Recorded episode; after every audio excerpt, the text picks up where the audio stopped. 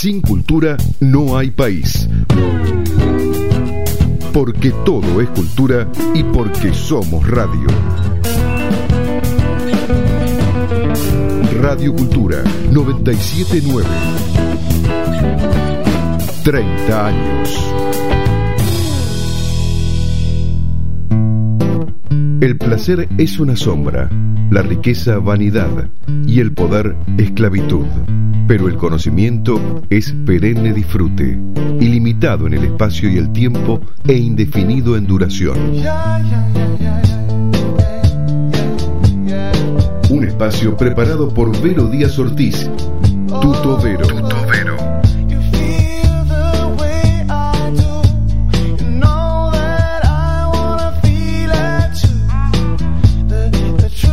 ¿Vamos al aire? Bueno, acá estamos al aire. ¿Cómo estás, Charlie, en los controles? Acá nos mandamos un beso vía el vidrio. Eh, bueno, tenemos un programa muy lindo. Hoy tenemos un invitado muy, molto especial, eh, que ya lo tenemos en línea, así que vamos a hacer rápido la presentación. Vamos a ir a nuestra primera canción que se la vamos a dedicar a nuestro invitado. Lo tenemos al doctor Claudio Sin. ¿Cómo estás, Claudio? ¿Nos escuchás? ¿Qué tal, Verónica? ¿Cómo estás? Buenas tardes. Buenas tardes. ¿Cómo estás? ¿Cómo te está tratando la pandemia? Ay, muy bien, todavía no me tocó, así que está mejor imposible. Y además, con un día tan lindo, eh, este, hasta, hasta en esas circunstancias se puede disfrutar. Me parece bárbaro. Te tengo una canción porque tú, Tobero, siempre tenemos la tradición de dedicarle unas canciones a nuestros invitados. A ver. Así que tenemos la primera canción, Charlie, que te la dedicamos con todo nuestro corazón, porque para los que saben y los que no saben, está muy relacionado con esa alma italiana que tiene el doctor Sin, así que le dedicamos Sapore di Mar, Sapore di Sale. Ah, la escuchamos unos segunditos, después la dejamos de no, fondo y empezamos nuestro programa en Tutto Vero. le labbra quando esci dall'acqua e ti vieni a sdraiare vicino a me,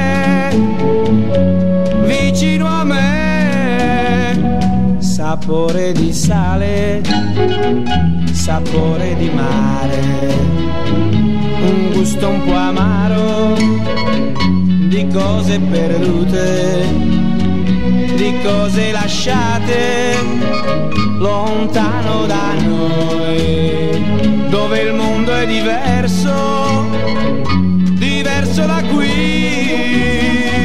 Il tempo è dei giorni che passano pigri e lasciano in bocca il gusto del sale.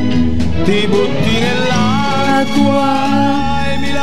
Bueno, estamos al aire, vamos a seguir escuchando esta lindísima canción. ¿Te gustó, Claudio?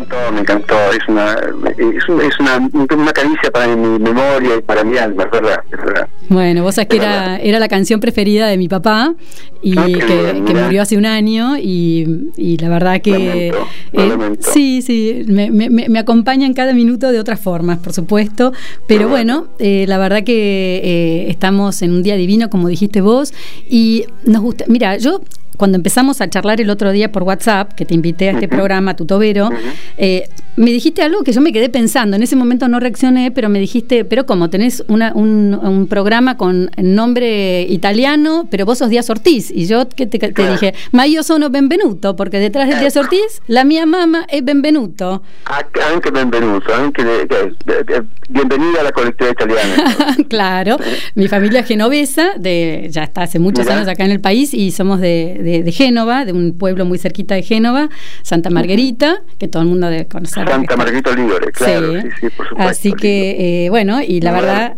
que... fantástico. Sí, y yo no sabía, porque, a ver, yo sabía que vos estabas metido con todo el tema de, la colectividad italiana y eso tenía... Lo que pasa es que cuando vos empezaste a hacer todo eso más famoso, yo vivía en Estados Unidos, entonces yo, a mí se me quedaron colgadas Ah, algunas cositas. ah, entiendo. Y entonces entiendo. cuando después reaccioné y dije, claro, porque Claudio es senador, o sea, vos sos, sos senador de la República Italiana por circunscripción a, de- a- América.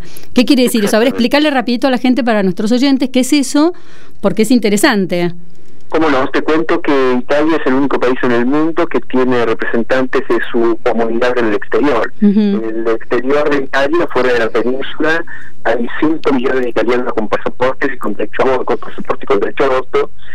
Por ende, en una modificación que se hizo la Constitución italiana allá por fines eh, del 1998 y el año 2000, eh, se permite el voto directo de sus representantes de estos 5 millones de personas que viven fuera de Italia, y así se eligen 12 diputados y 6 senadores que se suman a los senadores y diputados que ya tiene la República Italiana, con igualdad de derechos, con igualdad de privilegios, con igualdad de deberes, etcétera, en las mismas condiciones. Así que somos un, dos representantes por Sudamérica, por América Meridional, eh, yo eh, uno por Estados Unidos, América del Norte, eh, dos por Europa, dos por Oceanía, somos eh, seis senadores y 12 diputados duplicando la representación por cada una de estas áreas, de los cuatro colegios electorales que hay en el exterior. Increíble, buenísimo. Y decime, ¿y fuiste diputado primero para o, o fuiste senador directo? No, fui senador directamente, fui el senador más votado del mundo. Wow. Porque, claro, bueno, eh, este es un, tema de mi jurisdicción es América del Sur, desde Venezuela a la Tierra del Fuego, te imaginas que hay, en esta jurisdicción hay cerca de un millón ochocientos mil italianos que votan, por ende mucho más que cualquier pequeña comunidad o región o provincia italiana. De modo que no es difícil eh, sacar buena cantidad de votos en el exterior, más que en Italia. Mira vos, qué interesante. No hay ningún senador italiano que sacara más votos que yo. Sí, sí. Por preferencia, ¿sí? se vota. En el exterior de Italia se vota por preferencia. Ahora es decir, votas el partido al cual pertenece tu candidato y tienes que poner el nombre y apellido del candidato además para que se identifique claramente que vos sos el representante de ese grupo de gente. Ajá, qué interesante. Y contámonos una cosa, eh, Claudio, y vos, por ejemplo, eh, tuviste que votar algo interesante que, digamos, que para que nos reper, de, que hizo alguna repercusión en nuestros, justamente en, a quienes nos representás de, alguna forma. Muchas cosas. Voté un aumento de presupuesto para la cultura de lengua italiana en cada año que estuve voté un aumento de presupuesto proporcional año por año al, para el estudio de la lengua y la cultura italiana, voté el no al cierre de, varios consulados que se querían cerrar en el año, exactamente en el año 2015, sí. porque hubo una, una por bichata, digamos, un tijeretazo a los gastos de, de los del Ministerio de Exteriores y ese tijeretazo involucraba cerrar dos agencias consulares aquí en Argentina, un, eh, el consulado de Recife y otros dos consulados más en América Meridional, en el Sudamérica, y nosotros logramos bloquear eso y nada, se quedaron abiertos y funcionando. Y además votamos, voté eh, una ley que tiene que ver con eh, el juicio de ausencia para poder este, condenar, procesar y condenar a los eh, delincuentes de esa, a los criminales de esa humanidad aún en ausencia. Eh, por el tema de, eh, tiene que ver con la voladura de la embajada de Israel. Ah, entiendo. Allí murió, allí murió un italiano que era plomero, estaba trabajando en la embajada junto con su sobrino. Y cuando el sobrino salía a comprar una, algo de la ferretería, en el momento que él estalló en la embajada, murió este italiano y, nosotros eh, hicimos un proceso a los eh, a la gente que puso la, bomba en la embajada de Israel a una ausencia y se condenaron a la ausencia. y después voté, bueno, voté muchísimas leyes, la verdad, como era el redactor de los de todas las cuestiones que tuvieran que ver con la América Meridional, cada cuestión que hubiera de acuerdos, de tratados bilaterales, etcétera, yo era el redactor y el, el, el, la ley de acuerdo. Mira vos, qué interesante. ¿Y vos votás, por ejemplo, cómo es el sistema? Contá un poquito cómo es el sistema de votación. ¿Vos votás desde acá de Argentina o tenés que viajar?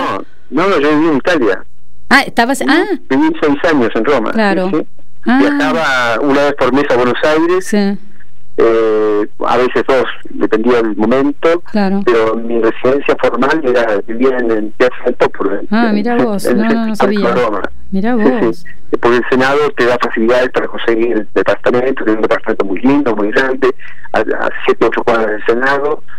Sí, sí, viví en Roma. Eh, mi residencia formal fue allí y, venía a Buenos Aires, bajaba a Buenos Aires las veces que hubiera necesidad, o, o al resto de América. Sí, sí, sí. después... Eh, eh, como fui vicepresidente de la Comisión de Relaciones Exteriores del Senado italiano, encabecé varias delegaciones de la República Italiana a Naciones Unidas, una capo delegación de Italia en Naciones Unidas, y después fui muchas veces a Estrasburgo, a Luxemburgo, a Bruselas, a, todo lo que tuviera que ver con la, de la Unión Europea. Eh, europea, exactamente. Mira qué interesante, qué bueno. Yo eh, estoy tratando de, mostrar una faceta distinta tuya de la que, porque últimamente la gente, todos los oyentes te están viendo en, en las noticias, estás con un protagonismo, dadas las circunstancias, importante.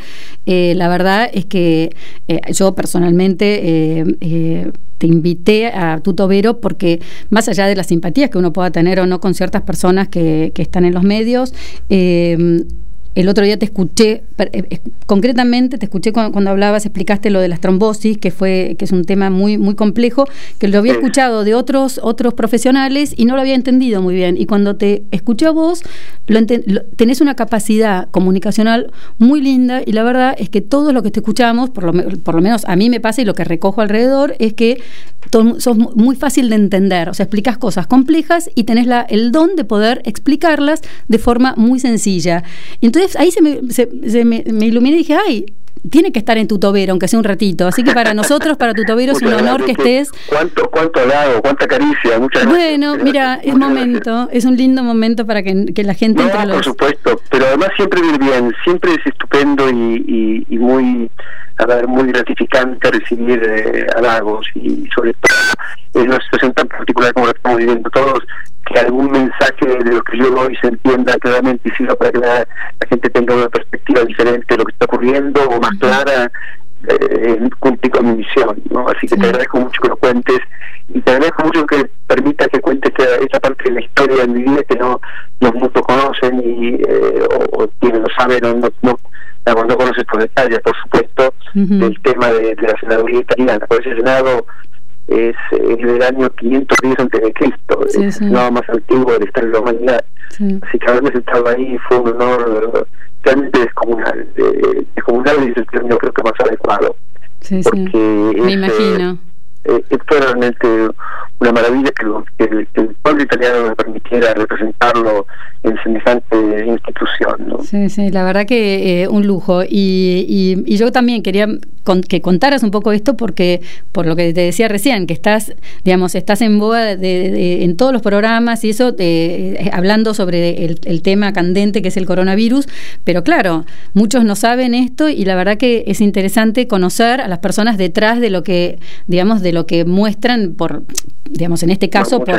así que me parecía eh, que tú, Tobero... Eh, eh, me conmoviste. Bueno, no, no, no, era, o sea, no era mi intención conmoverte, pero la verdad que me, me, pone, me pone contenta porque nosotros, yo por lo menos siempre trato de buscar el lado humano de, las, de, las, de, los, de las historias, el, el, lado humano de aquellas personas que este no es un programa de, mainstream, es un programa, somos como un artesano, somos los artesanos del, del periodismo independiente y, y bueno, y estamos ahí labrando, digamos, eh, punto por punto y, queremos mostrar siempre algo distinto, porque para, digamos, la gente masivamente ya te conoce eh, como, como el médico, digamos, eh, mediático, el que explica impecablemente todo y, seguramente, bueno, vamos a dedicarle, aunque sea unos minutitos después, para hablar un par de temitas sobre, la, sobre el coronavirus, pero no quería dejar de, resaltar todas esas virtudes que desde lo humano que tenés, que son lindísimas y que yo valoro, por, vengo de una familia de políticos,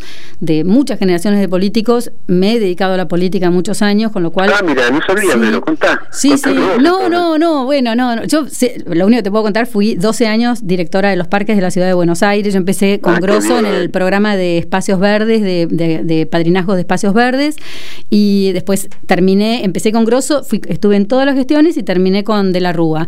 Pero bueno, pero lo importante no soy yo, sino lo importante en este momento sos vos, y la verdad es que... Eh, Em, que eh, me parece como que resaltar esas cualidades, porque sos periodista, científico, médico y político. Y como está tan degradado el tema de los políticos, a mí me parece importante mostrar que hay gente de bien, que hay gente sana y que hay gente que piensa bien y que no todos los políticos, no toda la gente que le gusta la política o que tiene vocación política tiene la mente quemada, a eso voy. y sí, porque es la verdad que hay mucha gente que nos hemos dedicado a la política o que nos seguimos dedicando directa o indirectamente a la política y que tratamos de tener un poco de sentido común, de pensar de, con empatía, ¿no es así? Y, eso sí, eso sí. Y el tema es que, bueno, cuando se habla, como acabas de decir muy claramente, cuando se habla de política, se habla de la política degradada, no de la política de gestión. y yo formo parte de un grupo de gente de la política italiana que que gestionó una situación complicada, fue una, una larga historia en términos de inestabilidad de los gobiernos italianos, mm. eh, pasamos un momento muy complicado con la con la definición y, con la elección del presidente de la República, digamos, justo ser muy críticas en Italia que finalmente fueron eh, eh, sacadas adelante precisamente por el esfuerzo de, la clase política italiana, ¿no? En realidad, debo decirte que tiene, son todos profesionales de la política, motivo por el cual eh, tienen otra concepción de lo que significa la función pública, etcétera. Y debería agregarte simplemente para, para que la gente sepa que los, los políticos italianos cuando son funcionarios o cuando son parlamentarios, la verdad que ganan muy bien y no tienen ninguna necesidad de hacer ninguna cosa rara, o no tienen ninguna tentación de cosas raras, porque insisto, el Estado está para eso. Cuando usted se dedica tiempo completo a gestionar la política para que la gente tenga un mejor pasar, usted va a ganar muy bien, no se preocupe, nosotros nos hacemos cargo. Punto. Y no hace falta enmascarar con que te, te, doy pasajes para que vengas o, o te doy... Eh, toda la, hipocresía, digamos, detrás de, de, todo el circo, ¿no? Esta cosa que a la gente siempre le da como, como que es sospechoso de... Y la verdad que seguramente lo es. Bueno, en Europa no funciona así, y todo Europa no en Italia. Los políticos y los parlamentarios ganan muy bien y punto, ganan bien. nunca tuve, para que tengas una idea, pero nunca tuve más que una secretaria, porque los asesores, eso eran cuatro o cinco, los contrata el grupo parlamentario, no el parlamentario. No existe en Europa parlamentario que tenga 50 asesores, 20 asesores. Sí, sí eso solo existe acá, es de locos. Eso, esa historia nadie se ocurriría. Sí, sí, sí. Mi papá fue diputado en los 70 y solamente aceptó tener un secretario y un, y un asesor. Bueno, eso es lo que tenemos, es lo que nosotros teníamos en Italia, una secretaria, un asesor y eventualmente compartíamos los asesores con los que el, grupo contrataba, el grupo parlamentario al cual pertenecí, eh, donde había dos expresidentes italianos, este, éramos 25 senadores y teníamos siete asesores. Y, cada senador cuando tenía su proyecto de ley le pasaba a ser al grupo que, armara el proyecto ¿no?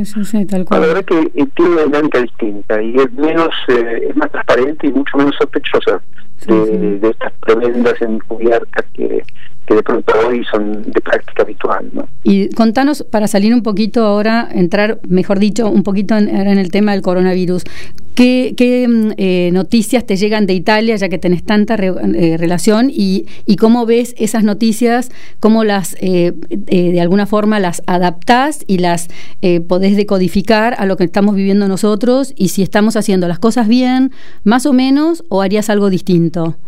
Mira, pero voy a cortar mi teléfono, me están llamando por otro teléfono. Este, a ver, déjame que te diga esto. En principio, cada país cada país ha interpretado, decodificado y organizado esta lucha contra el coronavirus de modo diferente. Motivo por el cual a veces es muy complicado comparar lo que ocurre en un país con otro, pero claro, caemos en esa posibilidad porque realmente de algún punto de referencia tiene que tener. Italia está muy bien comparada con hace un mes, evidentemente, Italia está descendiendo lentamente, pero de forma sostenida, la curva de contagios y la curva de fallecidos. Mm. Eh, Italia está planificando para el primero de, a ver, para el 4 de mayo empezar a abrir la economía en muchas regiones y para el 18 de mayo tener absolutamente Italia abierta, eh, si es que no ocurre alguna catástrofe de rebrote o algo por el estilo. y, y la está planificando región por región. Lo que ocurre, lo que va a ocurrir a del lunes es que la gente no va a poder moverse de una región a otra, pero sí dentro de su región. Italia tiene 20 regiones. Eh, la primera es Lombardía, digamos, son las regiones, eh, Liguria es la región cuya capital es Génova, por ejemplo. Eh, uno se va a poder mover allí, no va a poder moverse entre regiones todavía. Lo van a hacer con mucho cuidado porque no quieren recaer y lo hacen, para mi gusto, con mucho tino. Italia cometió muchísimos errores, claramente. El primero fue subestimar la llegada del coronavirus, el segundo fue no equipar sus médicos de inmediato, en el primer momento, con los elementos de protección personal adecuados, motivo por el cual los médicos se convirtieron en difusores y en víctimas, murieron 140 médicos en Italia. Y la verdad es que todo ese aprendizaje, cuando uno lo tiene que trasladar a otro lugar, se no, no se equivoquen como se equivocó Italia, resulta que, sí, sí, es cierto, vamos a hacer las cosas como para no equivocarnos como ellos y vuelven a, cometer los mismos errores. Por eso digo que repetir eh, experiencias es muy interesante, el tema es que habría que repetirlas consistentemente y, corrigiendo los errores cometidos por otros lugares. Claro, claro. No, además me imagino que, eh, que por lo que yo por lo menos percibo, no sé si estoy equivocada, corregime lo que lo que pienso, pero eh, cada, digamos, la, el, virus como que va mutando y de alguna forma se va adaptando culturalmente también a las reacciones al clima, a, a las condiciones culturales, socioeconómicas, supongo, de cada país, debe tener como, digamos, no porque el virus quizás sea distinto, sino porque las reacciones y cada cultura, cada cultura recibe el virus de forma distinta, ¿no?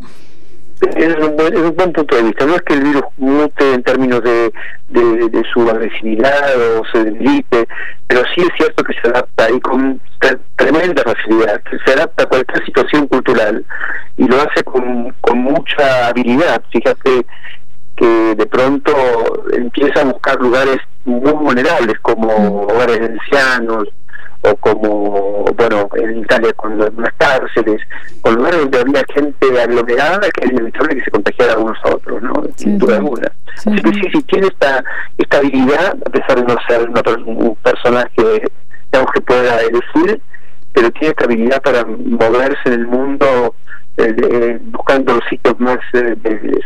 Está la verdad. Sí, sí. Sí, la verdad que eh, es complicado. O sea, es, es un ¿Se nos cortó la, la comunicación? Eh, no, no, ah, ah, perdón, perdón. no, no, hice una pausa para que vos hablaras. Sí, sí, no, no, disculpen, vos es que de golpe sentí eh, como un vacío y me pareció eh, me pareció que se había cortado la comunicación. Eh, sí, no, no, totalmente. Yo creo que, que, que es verdad que, que, acá en la Argentina, digamos, se está traduciendo en, en la versión argentina y, y, contanos un poco cómo lo ves a esa... A esa cómo, cómo, cómo ves que se está llevando y si ves que están de, alguna forma proyectando, a prueba de error, pero están proyectando mínimamente las cosas bien. ¿Qué te parece? Yo creo que a, un costo muy alto, definitivamente, pero las cosas se están proyectando bien. De hecho, tenemos 4.000, cerca de 4.020 o 4.030 casos con 198 muertos y la verdad llevamos ya 40 días de de pandemia en 50 en realidad en Argentina, lo cierto es que para uh, tomándonos de las variables que uno habitualmente tiene en cuenta para referenciar cuán eficiente es un país, claramente lo hemos logrado. Eh, ahora, el punto es a qué costo y por cuánto tiempo, porque nuestro problema más serio no es haber logrado este aplanamiento mm. o, esta meseta en la presunta curva de, casos, sino completamente cuánto tiempo podremos sostener este aplanamiento, porque tiene un costo anímico, eh, espiritual, económico, eh, la verdad muy, muy alto, y esto es el presidente de la República el que dice hasta cuándo, hasta dónde y cómo, y lo cierto es que yo no, me gustaría estar en su lugar, porque hasta acá llegamos muy bien. Ahora, para sostener este muy bien, tenemos que hacer el mismo sacrificio durante mucho más tiempo, y esto es eh, complicado, muy complicado. Mm. Algunos ya están diciendo que hasta septiembre no nos vamos a mover. Me están llegando por distintos lados. No, no, cuenten conmigo para eso. Yo tampoco. Bueno, aprovecho, aprovecho para mandarle un beso grande a mi novio que lo tengo cruzando el, el charco. Así que ¿Qué hace cruzando el charco? Vive allá. Vive allá. Ah, no, no, si yo estoy mal, tengo mi hijo, mi único hijo varón está en Estados Unidos con el padre y mi novio en, en Montevideo. Así que estoy pésimo, vengo muy mal, Charlie. Charlie, yo lo saludo, lo, lo jorobo, porque digo que es el, único hombre que veo en, a la redonda.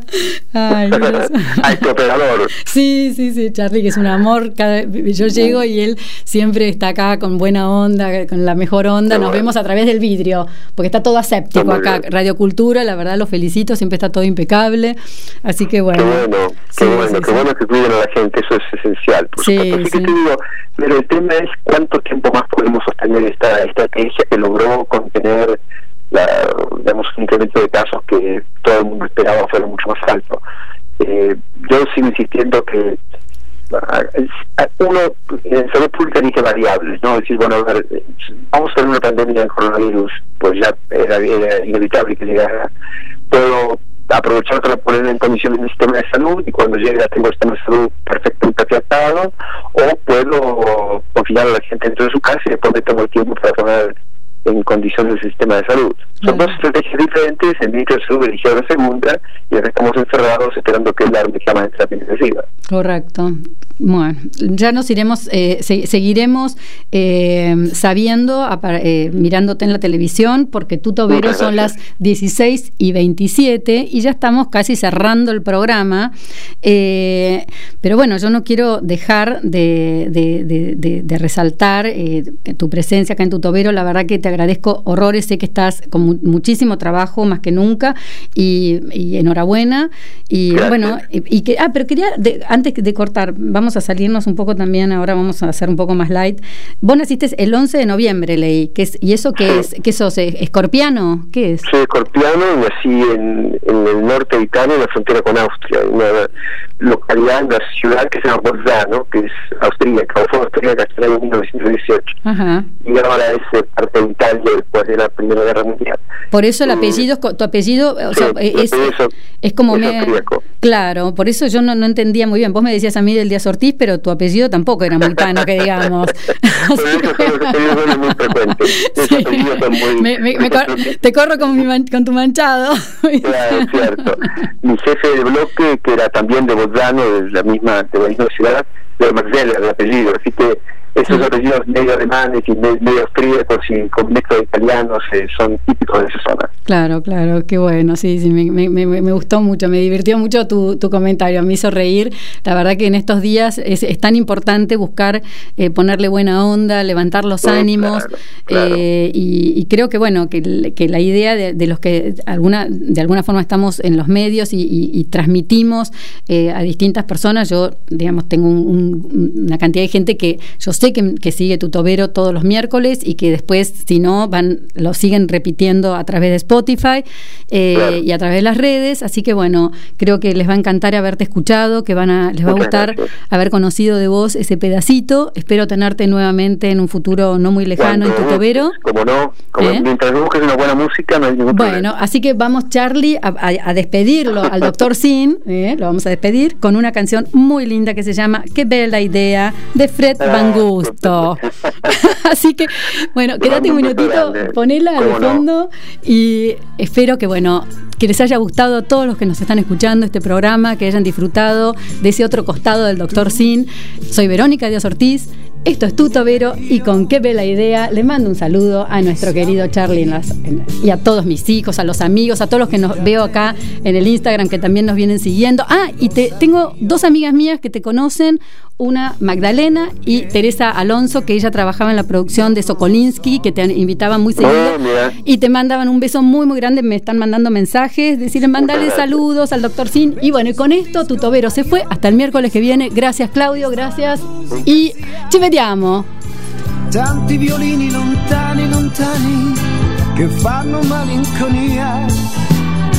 Sei tu che mai voluto a cena da te, ma non hai preparato chissà perché. Qui si fa buio, tu non parli io mi annoio quasi quasi. Vado via da casa tua. Ma tu ma tu non vuoi? Fra le tue mani mi prendi la faccia mi dici che bello che sei. All'improvviso la fame va via allora so cosa vuoi però che bella idea l'amore con te e non l'ho avuta io, chissà perché. Música, política, deporte, espectáculos, porque todo es cultura y porque somos radio. Radio Cultura 979, 30 años.